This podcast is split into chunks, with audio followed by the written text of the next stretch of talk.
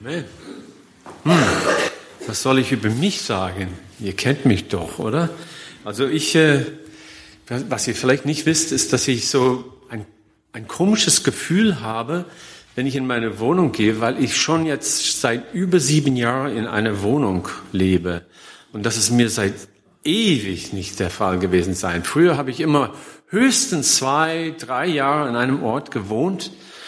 Äh, und jetzt bin ich schon über sieben Jahre da und fühle mich immer noch irgendwie wohl. Das ist komisch, ja.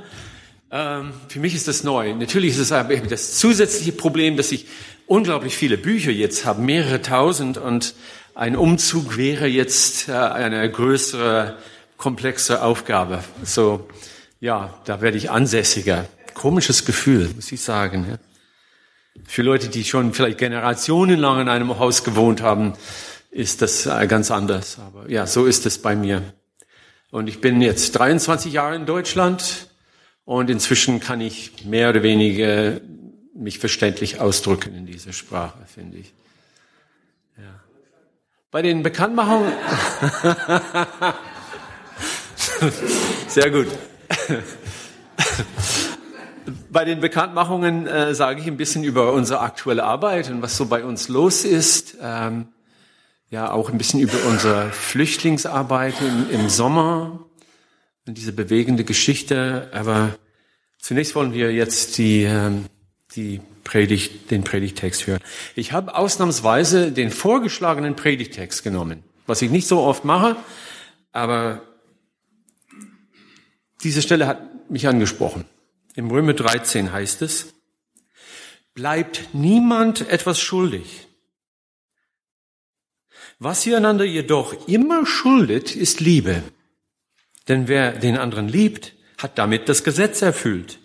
Wenn nämlich das Gesetz sagt, du sollst nicht die Ehe brechen, du sollst keinen Mord begehen, du sollst nicht stehlen, du sollst der Begierde keinen Raum geben, sind diese und alle anderen Gebote in dem einen Wort zusammengefasst.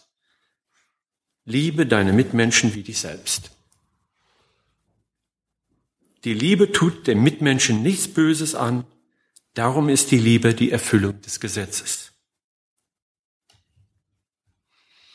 Nun, wer hat diese Textstelle geschrieben? Er war ein Terrorist. Ja, er war ein Terrorist gewesen, der Paulus. Wie? Ja, Paulus war ein Fanatiker. Er war Teil einer fanatischen Minderheit in Israel, die bereit war, Gewalt und Mord einzusetzen, um gehasste Menschen zu erledigen, diese frühen Christen. Sie hassten diese Gruppe von Juden, die zu Jesus hielten. Sie waren bereit, Menschen einzuschüchtern, damit sie diese von ihnen gehasste Religion abschwören. Ja, und das ist das, was wir Terrorismus bezeichnen heute. Ja, Paulus war ein Terrorist. Es ist kein Wunder, dass er Feinde in der frühen Gemeinde hatte. Es ist eigentlich kein Wunder, dass er berichtet, wie schwer er das hatte, diese christlichen Brüder und Schwestern zu überzeugen, dass er jetzt sich bekehrt hat und nun ein Jesus-Anhänger geworden war. Weil sie sahen in ihm einen Terroristen. Ja, aber was für eine Bekehrung und was für ein Mensch. Erstaunlich, wie viel Mut und Herzblut und Lebenskraft er einsetzte, um die Botschaft von Jesus in die Welt zu bringen. Menschen zu Jesus zu führen der erste große Missionar. Und ich finde es ganz interessant zu beobachten, dass, oder zu überlegen, dass Paulus mh, hm, eigentlich das alles tat und Jesus nachgefolgt ist, ohne dass er jemals das Neue Testament gelesen hat. Ja? Wenn man das überlegt, ja, ähm, da war zu seiner Zeit und auf seinen Missionsreisen hat er kein, kein neues Testament oder Bibel mit sich mit, mitbringen können. Er schrieb in den 40er und 50er Jahren, noch bevor das erste Evangelium geschrieben wurde. Und daher ist es ganz interessant, dieser Frage nachzugehen, wenn man ein bisschen wissenschaftlich geprägt ist wie ich, ja. Was wusste Paulus über Jesus eigentlich? Wusste er überhaupt etwas genaueres? Es gab kein Neues Testament, keine Evangelien. Das Markus-Evangelium wurde erst zehn Jahre etwa nach dem Tod des Paulus geschrieben. Das heißt, die Geschichten, die wir kennen, die für uns grundlegend sind, ja, wer Jesus war, wer Jesus ist, hat er nie gelesen. Also die Bergpredigt, die alle, all diese Gleichnisse, die Heilungsgeschichten, die heftigen Auseinandersetzungen Jesu mit den Herrschern und den Führungsfiguren von Judäa, die Erzählung von seiner Passion und Kreuzigung und Auferstehung, nie gelesen. Und da kann man sich fragen, wo denn gibt es Stellen in den Briefen des Paulus, die früher sind, ja, ähm, wo Jesus, äh, wo ein Gleichnis Jesu vorkommt. Gibt's sowas? Nee. Wo gibt es da in seinen Briefen eine Erzählung, wie Jesus die Jünger lehrte? Nirgendwo. Ich weiß nicht, ob ihr kennt diese amerikanischen Bibel mit den roten Buchstaben drin, ja, diese sogenannte Red Letter Bibles. Kennst du? Ja? Ähm, kennst du auch, Edwin, ja? Ähm, das sind so ähm, eigentlich in dem neutestamentlichen Teil, wo die Worte Jesu sind, werden die nicht schwarz auf weiß gedrückt, sondern rot auf weiß. Also so einige, die Passagen, die Jesus gesprochen hat, werden hervorgehoben durch rote Farbe. Und eigentlich gibt es diese vor allem in den Evangelien, ne, diese roten Stellen. Gibt es rote Stellen in den Briefen des Paulus? Natürlich hat Jesus eine ganze Menge persönlich gehört über Jesus. Menschen, die mit ihm jahrelang zusammen waren, haben ihnen erzählt von Jesus. Und daher ist es interessant zu sehen, dass, Jesu, dass Paulus tatsächlich an einigen Stellen ähm, die Worte Jesu aufnimmt. Und gerade hier, in dem, was ich schon euch gelesen habe, im Römerbrief Kapitel 13, haben wir ein gutes Beispiel davon. Da könnte man es eigentlich rot drücken. Im Vers 9 heißt es, wenn nämlich das Gesetz sagt, du sollst nicht die Ehe brechen, du sollst keinen Mord begehen, du sollst nicht stehlen, du sollst die Begierde keinen, keinen Raum geben, dann sind diese und alle anderen Gebote in dem einen Wort zusammengefasst, liebe deine Mitmenschen wie dich selbst. Ja. Das ist Markus 12. Kann man es nachschlagen. Oder auch in den anderen Evangelien kann man es nachschlagen. Paulus hat sehr wohl die Worte Jesu mitbekommen ohne die Evangelien gelesen zu haben. Und das ist die Bibelstelle, die wir uns vor uns haben. Ein Wort, das ja in der frühen Gemeinde mündlich weitergegeben wurde und auch heutzutage, auch in dieser Gemeinde weitergegeben, mündlich weitergetragen wird und je nach Situation dann angewandt. Je nachdem, was unsere Herausforderungen sind. Wir haben es nicht so sehr mit dem, was hier in dieser Bibelstelle äh, gesagt wird, ja, zu tun. Also Ehebruch, Mord, Diebstahl, ungebändigte Begierden. Ja, das so steht's da bei Paulus und den Evangelisten. Ja, ich denke, für die meisten von uns ist das alles ziemlich fern. Oder, oder Edwin, äh, äh, stehst du in Gefahr, jetzt dein Auto in Karlsruhe zu klauen? Irgendwie halte ich das ziemlich unwahrscheinlich. Also diese Art von Diebstahl oder Mord. Äh, ja, ähm, und daher deuten wir das ein bisschen anders, indem wir sagen, ja, es geht nicht nur um diese Tat, sondern es geht auch um das Herz. Ja, dass man auch Mordgedanken im Herzen haben kann, beispielsweise. Und das ist wie, wie bei uns guten Mennoniten das Wort eher eine Anwendungsmöglichkeit hat. Da kann man diese vier Gebote dann vielleicht so deuten. Du sollst deine Frau oder deinen Mann nicht ins Wort fallen. Du sollst anderen nicht den Tod wünschen. Du sollst dir keinen Vorteil heimlich verschaffen. Du sollst lernen, genügsam zu sein. Und all die anderen Dinge, die für uns ja eher in Frage kommen. Versuchungen, die für uns vielleicht lebensnah sind. Und Paulus sagt ja im, im Sinne Jesu, das kann man alles zusammenfassen, alle diese verschiedenen Gedanken in dem Wort, geht liebevoll miteinander um. So kann man diese Gebote zusammenfassen. Ja, so jetzt wisst ihr, worum es geht, worum es geht hier. Eine Predigt über die Liebe. Wie oft hast du schon mal eine Predigt über die Liebe gehört? Ich habe schon viele gehört. Ja. Und ich weiß, es ist ganz wichtig, dass wir immer wieder über die Liebe nachdenken und das in, in unserem Herzen uns berühren lassen, nicht wahr? Aber es ist immer wieder eine Predigt über die Liebe. Und das kann vielleicht, ja, ähm, so ein, wie eine Gewohnheit sich anfühlen. Es ist ganz wichtig, es ist mir auch ganz wichtig, die Liebe. Es ist gut, das zu hören. Aber vielleicht ist es auch interessant, eine neue Herausforderung zu hören, eine neue Perspektive in diesen Worten Jesu, die wir vielleicht mit uns mitnehmen können.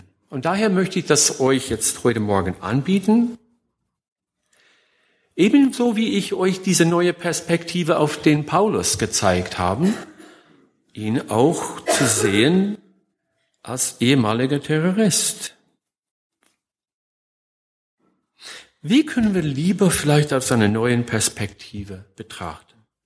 Natürlich muss man dann ein bisschen graben in die Ursprachen da, gucken, was dahinter stand. Und da gibt es, und da finden wir dieses griechische Wort Agape. Ja? Habt auch wahrscheinlich, habt ihr mal gehört. Und wenn man dieses Wort Agape unter die Lupe nimmt, sieht man etwas Interessantes. Moment mal, was ist da? Im Griechischen gibt es mehrere Wörter für Liebe. Vielleicht habt ihr auch das Wort Philos gehört. So zum Beispiel in Philosophie, ja, gibt es diese, diese Wurzeln. Philos ist leidenschaftlich. Philos ist, oh, mit allen meinen Gefühlen, ja. Agape ist relativ kühl, ein bisschen distanziert im Vergleich dazu. Und daher haben einige Wissenschaftler gesagt, hm, Agape mit Liebe zu übersetzen, hm, ja, ich weiß nicht, ob das das Richtige ist. Agape kann man anders und vielleicht besser übersetzen als, hier kommt's, Solidarität. Hm. Wie? Solidarität? Alle anderen Gebote kann man in diesem einen Wort zusammenfassen. Geh solidarisch mit deinen Mitmenschen um, wie du mit dir selbst solidarisch umgehst. Hört sich ein bisschen kalt an, vielleicht ein bisschen außergewöhnlich. Das hört sich nach Zusammenhalt und Verbundenheit an, aber wo ist die Warmherzigkeit der Liebe dann geblieben? Geht sie verloren? Wie gesagt, das griechische Wort für eine warmherzige Liebe ist Philos. Aber sollen wir das doch ausprobieren, wie, das, wie sich das anhört, wenn wir dieses Wort Liebe jetzt durch die, das Wort Solidarität ersetzen. Wir nehmen ein paar Beispiele. Okay? Johannes 3,16. Denn Gott hat, denn so hat Gott sich solidarisch erklärt mit der Welt, damit alle, die an ihn glauben, nicht verloren werden, sondern das ewige Leben erhalten. Was empfindest du dabei? Es hat schon ein anderes Gefühl, oder? Ich sage es nochmal. Denn so hat Gott sich solidarisch erklärt mit der Welt, damit alle, die an ihn glauben, nicht verloren werden, sondern das ewige Leben erhalten. Oder hier ist ein, ein zweites Beispiel. Das höchste Gebot ist, bleibe solidarisch mit Gott. Und das zweite ist ihm gleich, bleibe solidarisch mit deinem Nächsten. Oder schließlich jetzt bezogen auf unsere Bibelstelle, bleibt niemand etwas schuldig. Was ihr einander immer, jedoch immer schuldet, ist Solidarität. Denn wer solidarisch mit den anderen handelt, hat damit das Gesetz erfüllt. Jetzt muss ich das ein bisschen vertiefen, ein bisschen erklären. Also ein Problem, das der moderne Mensch hat, ist es, dass er sehr individualistisch geprägt ist. Wenigstens hier im Westen, ja.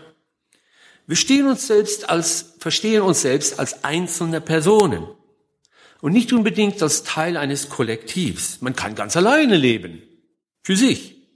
So denken wir in unserer Kultur.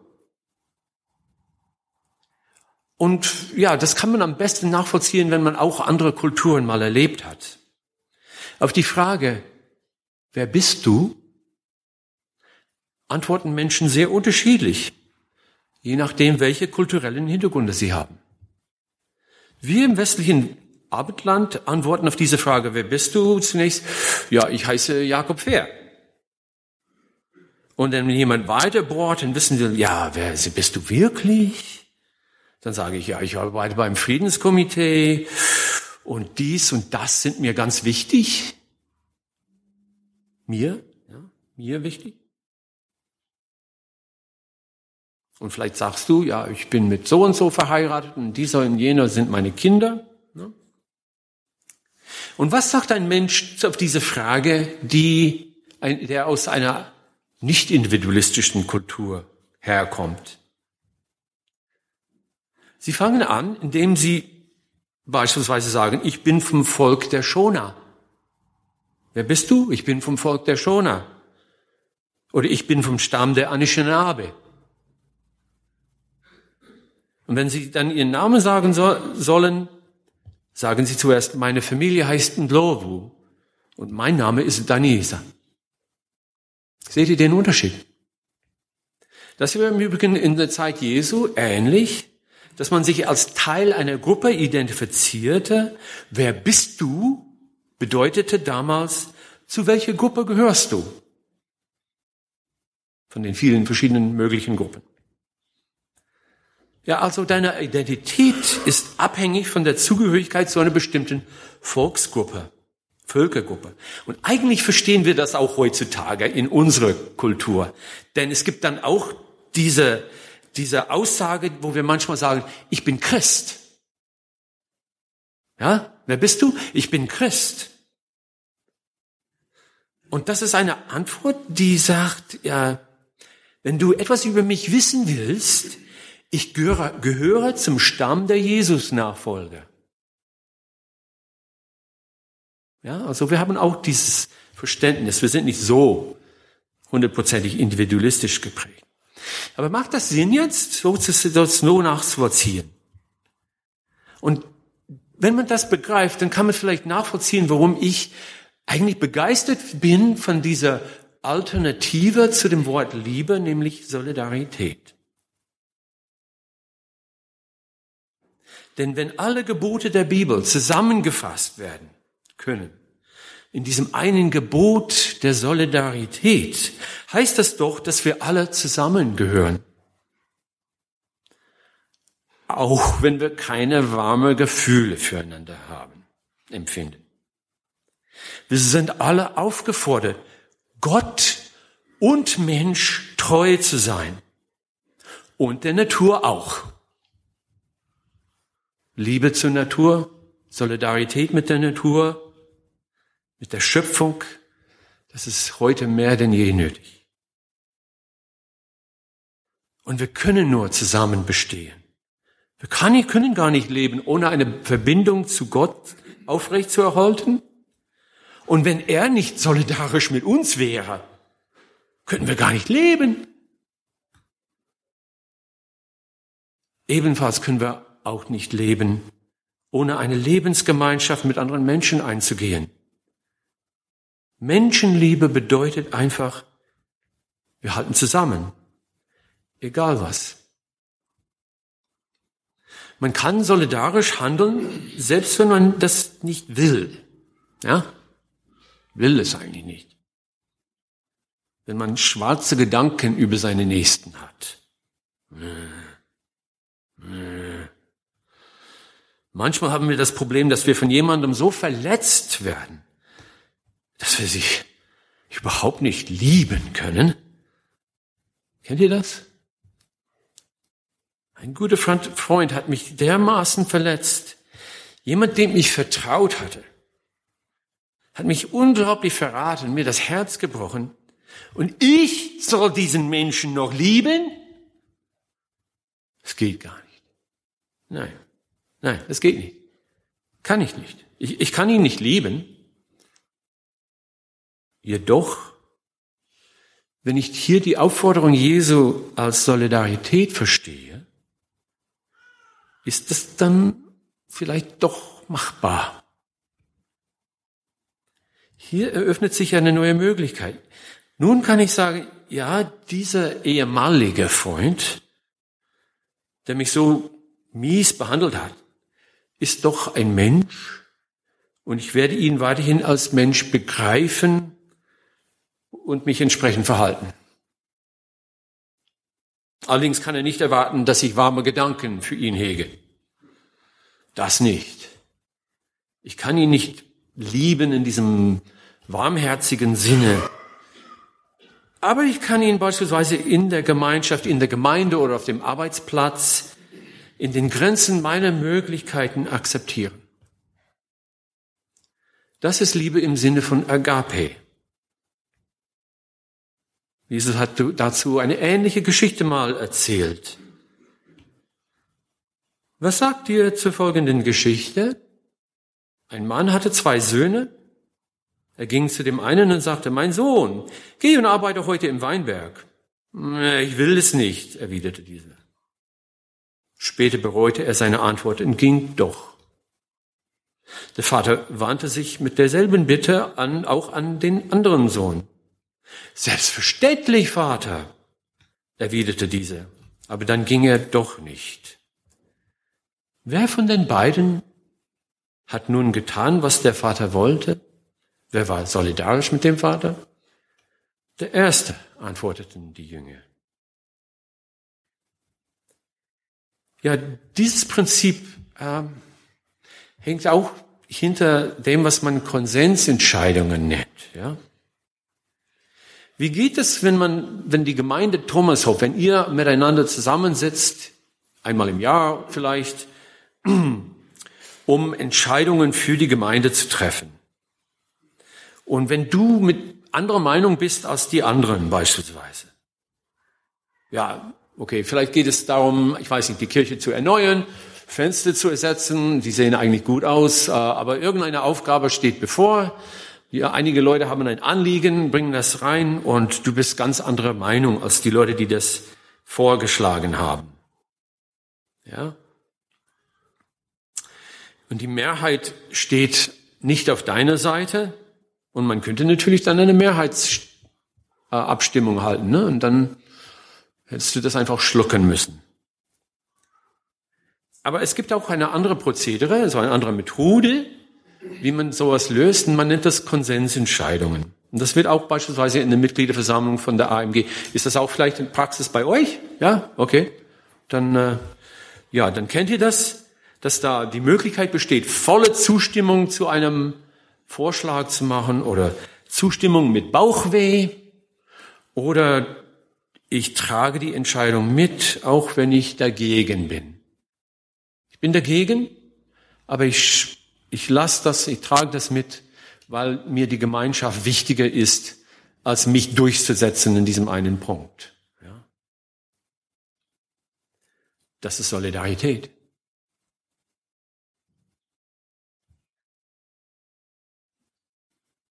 wie es in der Apostelgeschichte heißt, wir waren, sie waren alle einmütig in ihrer Entscheidung. Und jetzt kommen wir wieder zu uns zurück und fragen uns, wo trifft mich das? Wo gibt es Menschen um mich herum, die meine Liebe brauchen? Wo gibt es Menschen, die meine Solidarität nötig haben? Wo gibt es Menschen, die keine Liebe erfahren, weil niemand zu ihnen hält, weil niemand mit ihnen zusammensteht? Wer steht außerhalb des Schützes der Gemeinschaft? Hier. Weil sie uns hassen. Können wir solche Menschen lieben? Das fällt ganz arg schwer. Wir haben eher Angst vor ihnen. Liebe im Sinne von warmen Gedanken? Nee, nee, nee. Keinesfalls. Aber vielleicht Agape im Sinne von Solidarität, ist das möglich? Das ist auch ganz schwer, aber nicht unmöglich.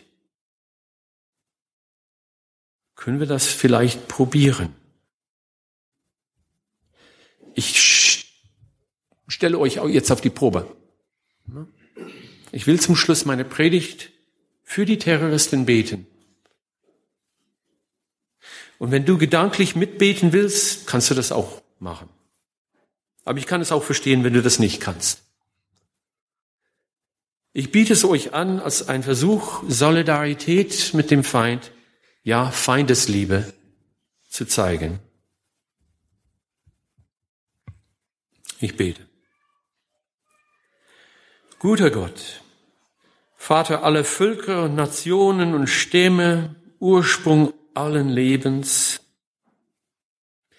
Wenn die Welt durcheinander gewirbelt wird, lassen wir uns öfters von unserer Angst leiten. Ja, ich lasse mich oft von meiner Angst leiten. Manchmal wollen wir die Welt wieder zurechtbiegen, indem wir zwischen uns und den anderen unterscheiden. Wir wollen die Welt mit Waffen wieder herrichten, mit Angst und Hass, mit Feuer und Stahl. Das ist die Finsternis in uns. Doch sind wir ein Volk des Lichts. Wir sind dein Volk der Solidarität. Du hast dein Licht und deine Solidarität in uns hineingepflanzt. Und wir wollen doch glauben, dass Angst und Furcht nicht in der Liebe sind, sondern die vollkommene Liebe treibt die Furcht und Angst aus. Obwohl es uns schwerfällt, es zu glauben, trauen wir darauf, dass du auch in den Herzen von Terroristen wirken kannst. Wir wissen nicht, wo sie sind, du aber. Wir wissen nicht, was sie planen, du aber schon. Also schöpfen wir ganz tief in uns hinein, dort wo du ein Licht in uns gezündet hast, um das Wahre und das Gute und das Liebenswerte zu begreifen und festzuhalten. Und wir bitten dich, dass dein Licht in uns und alle anderen Menschen hineinsickern möge. Gott, wo ein Extremist sich einer Gruppe anschließt, um einen Sinn für sein Leben zu finden, fühle seine Träume mit deinen Absichten wo er sich anderen anschließt, weil er von seinen Eltern enttäuscht ist. Fühle seine Träume mit deiner väterlichen Liebe.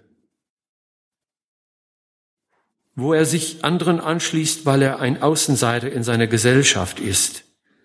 Schenke ihm den Traum, dass er Mitglied deiner Familie ist.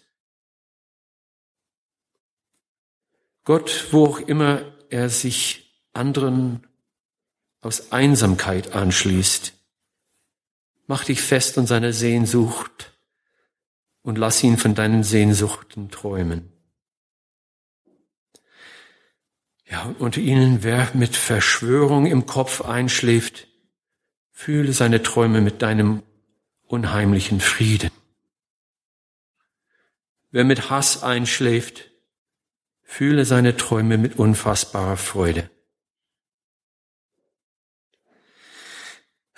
Und wenn der Tag hell wird und er wach wird, möge er die Welt neu sehen. Möge er sich fragen, warum die Gedanken von gestern so wichtig schienen. Fülle seine Gedanken mit gesundem Zweifel und lass ihn deine Träume nicht vergessen. Verfolge ihn in seinem Alltag mit Träume der Freude und Leichtigkeit. Unterbreche seinen Hass mit Visionen deiner Solidarität mit ihm. Beunruhige seine Angst mit Visionen deiner Solidarität mit ihm. Fühle sein Herz mit Visionen deiner Solidarität mit ihm. Amen.